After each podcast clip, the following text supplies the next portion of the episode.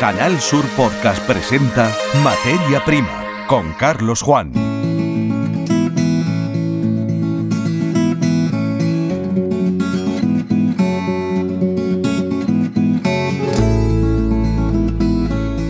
Bienvenidos al podcast de la serie Materia Prima que cada semana actualizamos en la web de Canal Sur Radio y Televisión. En el programa de hoy recogemos la fuerza del modelo intensivo agrícola bajo plástico de Almería que ha puesto en pie en la universidad un foro de innovación. En concreto, el primer foro celebrado hace algunas fechas con el auspicio de la empresa comercializadora La Unión, un punto de encuentro para firmas que forman parte del sector agro y para otras de la tecnología que anticipan desarrollos de interés para la agricultura. La solidez del modelo coexiste con periódicas crisis de precios, como la que ha vivido la berenjena y que ha forzado la retirada de producto aplicando la legislación que lo permite cuando el precio baja de un determinado umbral. Y aunque ya han pasado unas fechas de la celebración, traemos aquello que relaciona al Día de Todos los Santos y sus vísperas con la alimentación, un rosario de tradiciones propias de Andalucía que merecen su espacio en este podcast que ahora comienza. Quédense con nosotros. Escuchas Materia Prima. Canal Sur Podcast.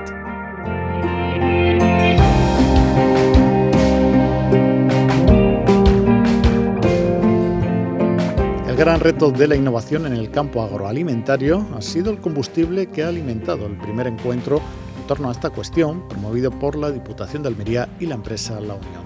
Ha sido en la Universidad de Almería el 27 de octubre de 2022.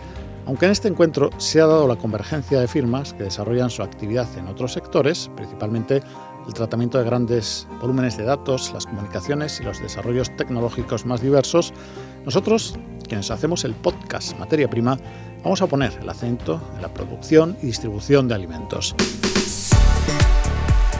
Vamos a dar voz, en primer lugar, a Jesús Barranco, máximo responsable de la Unión, en la presentación que ante los medios de comunicación hacía del primer foro Innovación, puesto que es una síntesis muy adecuada de lo que se ha pretendido hacer. Sobre todo es en un, en un entorno como este, la Universidad de Almería, hablar de que en Almería no, no, no genera conocimiento, no genera investigación e innovación, pues eh, sería un disparate.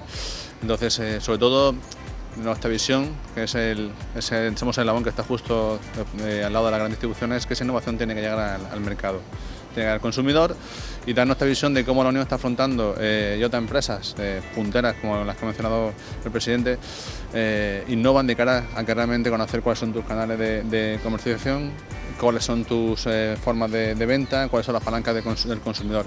Y todo eso no se nos puede borrar de, dentro de innovación.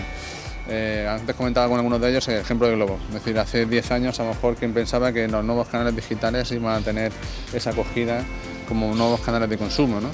Bueno, pues eh, esa es una parte. Decir, si tú innovas y no, te, y no vas teniendo en cuenta cómo, cuáles son los canales de consumo, estás fuera. Y luego mismo pasa con, otras tendencias que, tienen que ver con el consumidor final. Eh, por ejemplo, ya Europa hace años aceptó la banana, aceptó la piña, aceptó el kiwi, ya el aguacate, es decir, pues igual que eso también la globalización es un sector fundamental en una, sociedad que también cada vez estamos mucho más eh, integrados en distintas eh, digamos, eh, productos étnicos a nivel global. Son ejemplos de los que hemos dicho y bueno, incluso alguna forma de cómo nuevos productos, nuevos desarrollos te pueden llevar a, nuevos océanos que no conocidos, como nosotros recientemente pues hemos llegado nuestro producto a través del ejército de tierra a la Antártida. Pues también eso a lo mejor se me pregunta hace solo seis meses, te diría que no. Ya iniciado el encuentro, añadía Jesús Barranco, que el 70% del consumo lo llevamos a cabo dentro del hogar. Por lo tanto, el 30% restante se reparte entre otros lugares, la hostelería moderna, el consumo social y la hostelería tradicional. En su opinión, la gran novedad es la lucha entre canales de distribución por el precio, por las gamas y por el tipo de consumo. Se lucha también por la cuota de estómago. En función del servicio que demos al consumidor final, ganaremos o perderemos esa cuota de consumo. Puso como ejemplo al chef Nando Jubani, que consiguió vender 7 millones de croquetas. Como partner en este encuentro, la Diputación de Almería, su presidente Javier Aureliano García decía que el foro ha llegado para quedarse. No solamente exportamos esa salud, exportamos esos productos, sino también Almería es cuna de innovación y también exportamos esa innovación. Hay muchas cosas que se han inventado o se han desarrollado en nuestra provincia que hoy en día se están utilizando en Estados Unidos, se está utilizando en México, se está utilizando en otras partes del continente europeo. Por tanto, aparte de fabricar esa salud, fabricamos a talento que desarrolla aquí esa innovación y no hay nada más, nada más que ver a la Unión, a la empresa de la Unión, cómo se está reinventando día a día, haciendo nuevos elementos, nuevos productos para tener un valor añadido a la agricultura tradicional. Por tanto, la tradición no, es, no va reñida con la innovación. Eh, hay que intentar tener un valor añadido para que esa innovación sea un plus a la agricultura tradicional. La visión sobre el papel de los consumidores estuvo radicada en la mesa redonda formada por el director de marketing de la Unión, Javier Carmona, la directora de la Asociación 5 al Día, Nuria Martínez, y el country manager de Globo Iberia, Diego Nowet. En dicha mesa, moderada por la diputada provincial de Promoción Agroalimentaria, María Luisa Cruz, se abordaron los nuevos hábitos de consumo, como el hecho de que el consumidor ya no debe salir de casa para tener acceso a cualquier producto. Tenemos, se decía, la tremenda suerte de que en España hay de todo, como en Almería, y para poderse beneficiar de ello cualquier ciudadano, se cuenta con el efecto de la tecnología para vivir mejor y tener la mejor experiencia, decía en este caso Diego Nowet por parte de Globo. Por su parte, Javier Carmona relataba el esfuerzo de nuevas tecnologías y productos que hacen en la Unión para competir y especialmente para mejorar la experiencia de los consumidores, uniéndolas al reto de combatir el desperdicio alimentario. Asimismo, Nuria Martínez, de la Asociación 5 al Día, ha contribuido a diseñar el mapa del consumo de frutas en España y las nuevas eh, tendencias. Y ya que hemos mencionado el desperdicio agroalimentario, alimentario en este caso, José Miguel Herrero, director general de Industria Alimentaria del Ministerio de Agricultura, Ganadería y Pesca, aprovechó su intervención eh, para concienciar a la opinión pública sobre la importancia del inminente texto legal para evitar esto, el desperdicio alimentario decía literalmente, pretendemos que se elabore un plan de prevención del desperdicio, que se haga un autodiagnóstico para corregir la situación. El espíritu de la ley no es el del abuso de las multas, sino el de adentrarse en un escenario de buenas prácticas. En su opinión existe mayor desperdicio en los hogares que en los restaurantes y eso va unido al criterio de valor que tiene el consumidor por el hecho de tener que pagar la factura del restaurante. De hecho, según Herrero, los hogares españoles tiran 26 millones de kilos o litros de producto a la semana, aunque los últimos datos registrados permiten observar una reducción del 8% del volumen global de desperdicio alimentario.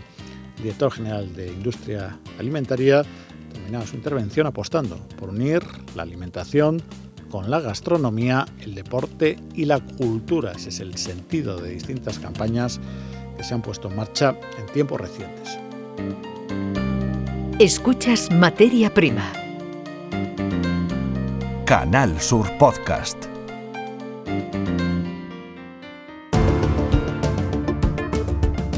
El precio de las berenjenas ha caído en picado en las dos últimas semanas en el campo almeriense.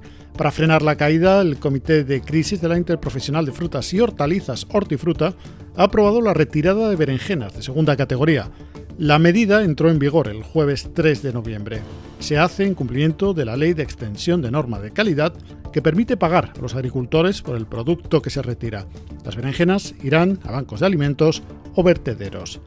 Hemos hablado con el agricultor Juan Manuel Vidaña, que nos hace un relato de qué es lo que está pasando con el precio de la berenjena esto lo ha provocado pues, los, golpes de calor que estamos teniendo, este clima que, estamos teniendo, que a mediodía pues alcanza los 45 grados aquí dentro del invernadero, por mucho que se ventile, y entonces el estrés que sufre la planta hace que, los frutos se deformen. Y eso hace pues que salga una proporción que está saliendo este año más, alta de, de segundas categorías que el año anterior. Entonces lo que no tiene sentido es que si estas se están vendiendo entre 15 y 20 céntimos, pues que vendamos también esto.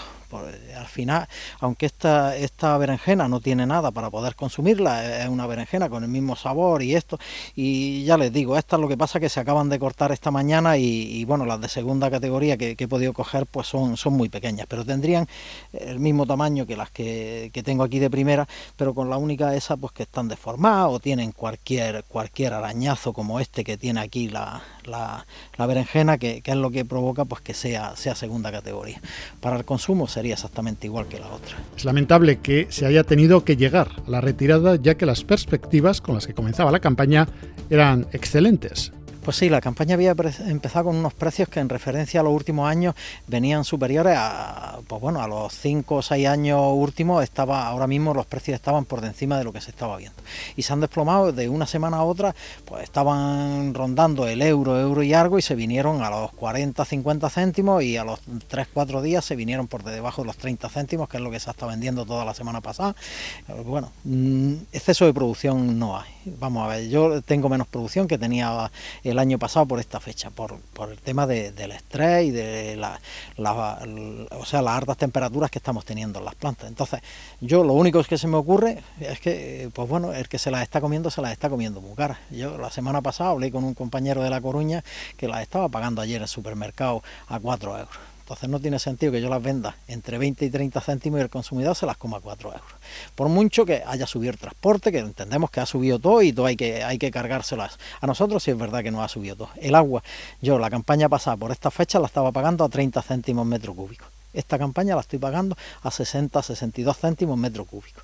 Porque claro, la comunidad de regantes tiene que repercutir los costes de la corriente eh, en, el recibo que nos emite a nosotros. Por lo tanto, los abonos, los abonos se han multiplicado por tres.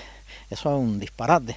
La mano de obra pues también ha subido, pues además es lógico. El que está trabajando luego tiene que ir a comprar y con el sueldo que tenía la campaña pasada, este año no, no le llega. Incluso con la subida que se le ha hecho de unos 5 euros que se le han subido a los trabajadores que yo tengo en, la finca ahora mismo, pues no les llega. Entonces es, imposible, nosotros no podemos, no podemos seguir así, pero la gente que tenemos trabajando pues tampoco y el consumidor luego no se las puede comer. Entonces yo creo que la ley de la cadena se aprobó, está ahí, dice que no se puede vender por debajo del coste de producción. El coste de producción antes de todo este desorden estaba en 42 céntimos el kilo de berenjena. Yo ahora mismo no, lo tengo calculado, pero de 8 o 10 céntimos más tenemos, o sea que está entre los 50 y 52 céntimos producir un kilo de berenjena. Cuando lo vendemos a 30, 20, pues le estamos poniendo 20 o 30 céntimos encima. O sea que encima de venir a trabajar, pagamos nosotros, porque al fin y al cabo nos está faltando, pagamos 20 o 30 céntimos por cada kilo de berenjena que recolectamos. O sea, la guasa yo no sé dónde podemos llegar. Escuchas Materia Prima. Canal Sur Podcast. Recogemos en este punto del programa los ecos del 1 de noviembre y de las fechas previas en cuanto a lo referido a alimentos. los mercados de Cádiz volvieron los Tosantos después de que la fiesta tuviera que suspenderse dos años seguidos por la pandemia. Más de 30 puestos de carnes, frutas y pescados de los mercados municipales fueron decorados para celebrar la fiesta de todos los santos a la manera genuinamente gaditana. Durante el 31 de octubre en los mercados de Cádiz, las carnes, los pescados y las verduras lucen sus mejores disfraces e interpretan de forma desenfadada los problemas del día a día. Es la esencia de la fiesta de los dos santos.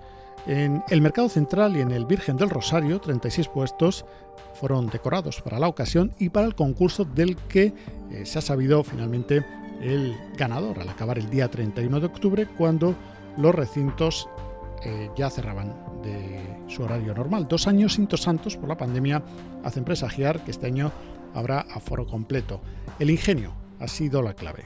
Es una forma que tenemos de, en Cádiz de celebrar lo que es la fiesta de todos los santos, en el que se hace una representación de, en un puesto con los mismos productos que ellos venden, porque no pueden ser otros productos, y se cogen, pues, por ejemplo, en este caso ha sido la película Lucas, o en otros casos que le han hecho un homenaje a Jesús Quintero, y se hace una representación con los productos que ellos mismos venden. Esta fiesta comenzó en Cádiz allá por 1876, decoración y música pura para amenizar las compras de productos de otoño en vísperas de Todos los Santos.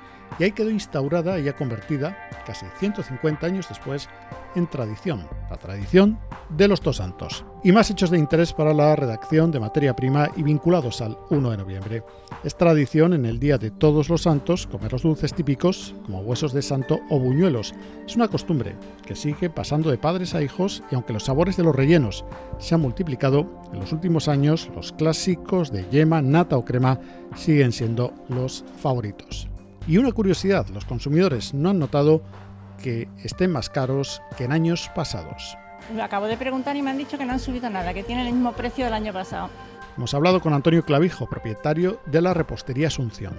El año pasado sí hacíamos más surtido, pero veíamos que la gente siempre va por, por lo clásico. También hemos recabado el testimonio de Mónica Manjón de la confitería Rufino. Hemos tenido muchísima demanda de, de hueso de santo y de bolitas de piñón, que es lo que nosotros hacemos típico para estas fechas. Y más opiniones de los consumidores. Lo acabo de preguntar y me han dicho que no han subido nada, que tienen el mismo precio del año pasado.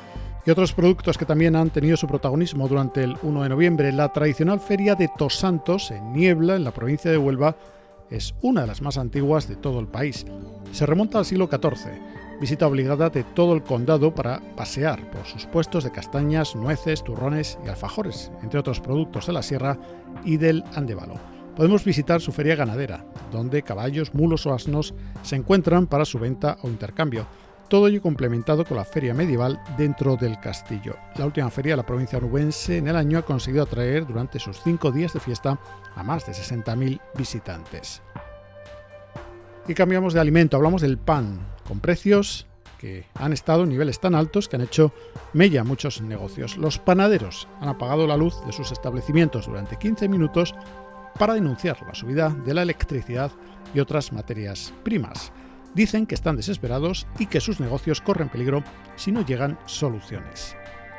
El precio de los huevos se ha doblado, el de la harina se ha incrementado un 60%, el azúcar un 50%, el aceite un 60% y la luz es el gasto que más se ha disparado, dice David Ruano, que es panadero artesano. A la luz hablamos de que es doble por doble de hace un año justamente. Eh, además ha sido doble por doble. Si se pagaba 1.100 euros, esta última vez, última factura me ha venido 2.100 euros. Es decir, que estamos hablando justamente del doble. Como muchos otros, han evitado repercutir todo el aumento de costes al producto final, pero la tendencia al consumo sigue a la baja.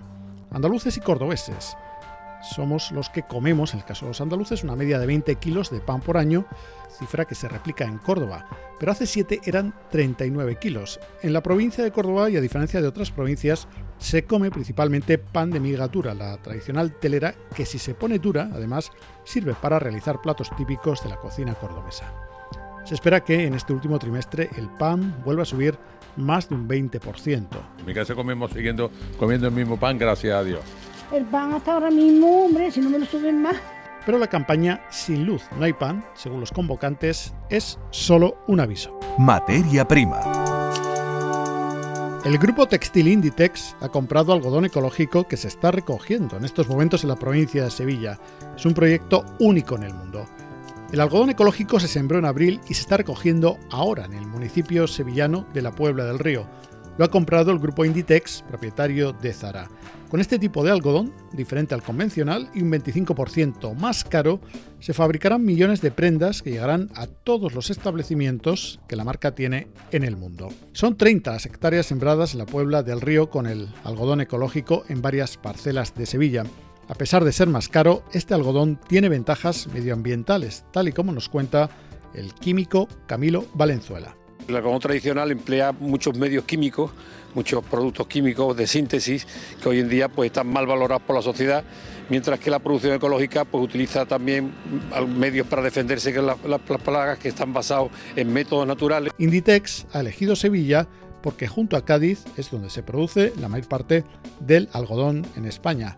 Alejandro Castilla es técnico especialista en algodón del Instituto de Formación Agraria y Pesquera de Andalucía. Eh, lo más importante es que la industria se compromete con los agricultores a sacar un producto genuino y en España. Y fundamentalmente todo va eh, en relación a la sostenibilidad del cultivo y a la reducción de la huella de carbono. Y además se abre una nueva oportunidad para los agricultores y para la industria desmotadora. Pedro García, algodonero. Como es una, esto es una actividad nueva, eso se puede prestar más ingresos, más alternativas. El proyecto emprendido por Inditex en estas 36 hectáreas durará cuatro años. Siguen los desembalses. La Confederación Hidrográfica del Guadalquivir ha accedido a realizar un desembalse extraordinario para riego. Lo había solicitado la Unión de Pequeños Agricultores para aquellos agricultores que no hubieran dispuesto de agua en el desembalse anterior. Los 10 hectómetros cúbicos desembalsados cierran los riegos extraordinarios autorizados durante el mes de octubre. Jesús Cózar es miembro de la Unión de Pequeños Agricultores de Jaén. Por lo menos que nos pueda servir para mantener el, olivo, eh, nuestros olivos, que no se sequen, porque la verdad que muchos están ya atravesando una situación bastante estresante y bueno, pues nos sirva de cara a la campaña del año siguiente. Andalucía ha perdido 3.000 vacas lecheras en un año, según el informe que acaba de publicar el Ministerio de Agricultura. Los ganaderos han tenido que sacrificarlas para vender la carne y compensar así la subida de los precios. La localidad gaditana de Rota registra uno de los descensos más acusados. Como a tantos ganaderos, a Juan Antonio Aranda no le salen las cuentas. El precio del cereal, la luz o el gasoil le están costando el doble. Primero fue la crisis del COVID, ahora la guerra de Ucrania. El encarecimiento de materias primas pues nos está llevando a cerrar las explotaciones. Están cerrando explotaciones. En España se habla de que cierran casi tres explotaciones diarias. En Rota quedaban hace 25 30 años 120 ganaderos y quedamos actualmente, creo que hacemos 11 o 12 ganaderos. ¿eh? Vamos uno detrás de otro. ¿eh? Y no podemos estar yendo a golpe de préstamo para mantener la explotación viva. En un año el censo de vacuno lechero en España ha descendido casi un 4%. Equivale a 3.000 vacas menos en Andalucía. Cuando tenemos que llegar a cargar vacas a matadero, algunas preñadas, porque, porque tú ves que, que tiene que pagar facturas y no te alcanza. Este verano, en el mes de agosto, cargamos 12 vacas y un toro, ¿eh? un cemental. es duro. Su hijo ha buscado otra salida laboral. Ve que el campo se queda sin relevo, nos dice Juan Antonio Aranda Letrán, que es químico. Te pones a preguntarle a cualquier persona que esté desempleada y dice, ¿qué estás buscando? ¿Dónde estás echando currículum? Y te dice cualquier sitio menos el campo. Las organizaciones ganaderas reclaman un precio justo por la leche. Miguel Pérez es el secretario general de COAG en la provincia de Cádiz. Se ha de alguna forma eh, creado situaciones de dumping, trabajando por debajo de, de, los costes de producción y lo que creemos que tiene que haber una aplicación efectiva de la ley de cadena en donde los márgenes sean los normales y que los ganaderos no trabajen por debajo de los costes de producción. También solicitan al Ministerio de Agricultura un plan de choque con ayudas urgentes. La sequía que llevamos arrastrando todo el año, las altas temperaturas, los episodios de calima que llegan del desierto y los pólenes, sobre todo de cipreses, están haciendo que el otoño de este 2022 sea especialmente penoso para algunos alérgicos. Las condiciones climáticas que vivimos este año, junto a la contaminación, tanto de partículas de polvo como de CO2, son un caldo de cultivo excelente para la aparición de rinitis y conjuntivitis que a priori son más propias de la primavera. Fernando Florido es alergólogo del Hospital Universitario San Cecilio de Granada. En los registros de la última semana en que hemos encontrado concentraciones muy altas para la época del año en que estamos, en concreto de, la, de lo que estamos comentando, de la familia de las cupresáceas. Es decir, el ciprés. Normalmente florece de febrero a abril, pero el paciente asmático lo es durante todo el año y cuando hay contaminación ambiental se sensibiliza. Los episodios de polvo del desierto han sido la constante en los últimos meses, asegura Fernando Florido. Partículas pequeñas de, de polvo sahariano de alguna forma reactivan, reactivan la, la, los síntomas al producir una irritación de la vía aérea. Ahora en otoño lo más normal es que haya alergia a los ácaros, pero también lo normal sería que lloviera y de momento la lluvia no ha caído. Los ácaros viven con nosotros, se alimentan fundamentalmente de la descamación de nuestra piel, están en los colchones, en las moquetas, en las cortinas, siempre hay ácaros. ácaros pero también es verdad que los ácaros pues, tienen su, su época del año, fundamentalmente los cambios de tiempo, primavera y otoño. Los médicos siempre recomiendan medidas de evitación, perseverancia con el tratamiento médico que suele ser crónico y vacunas. Los restaurantes van a hacer su agosto en Navidad, a juzgar por las reservas para cenas y comidas que no han dejado apenas huecos libres, salvo entre semanas en algunas capitales de Andalucía. Los más madrugadores han reservado ya en septiembre. Los menús son variados y van desde los 20 euros a los 60. La inflación ha hecho que se encarezca el precio en 5 o 6 euros.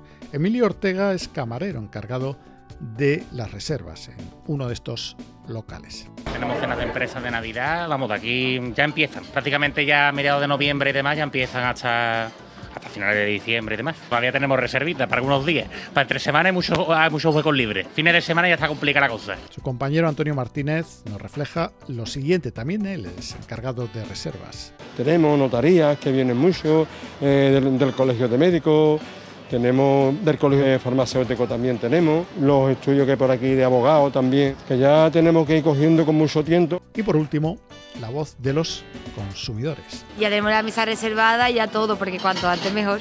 Con dos grupos de amigas distintos, dos fechas. con los compañeros de trabajo, otro lo haré con las amistades y otro con la familia, por supuesto. Materia Prima, Canal Sur Podcast.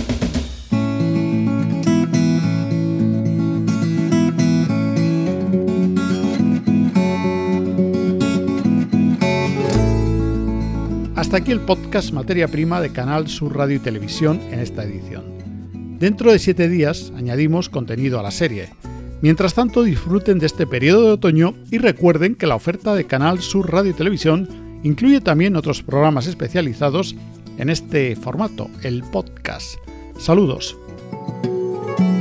En Canal Sur Podcast han escuchado Materia Prima con Carlos Juan.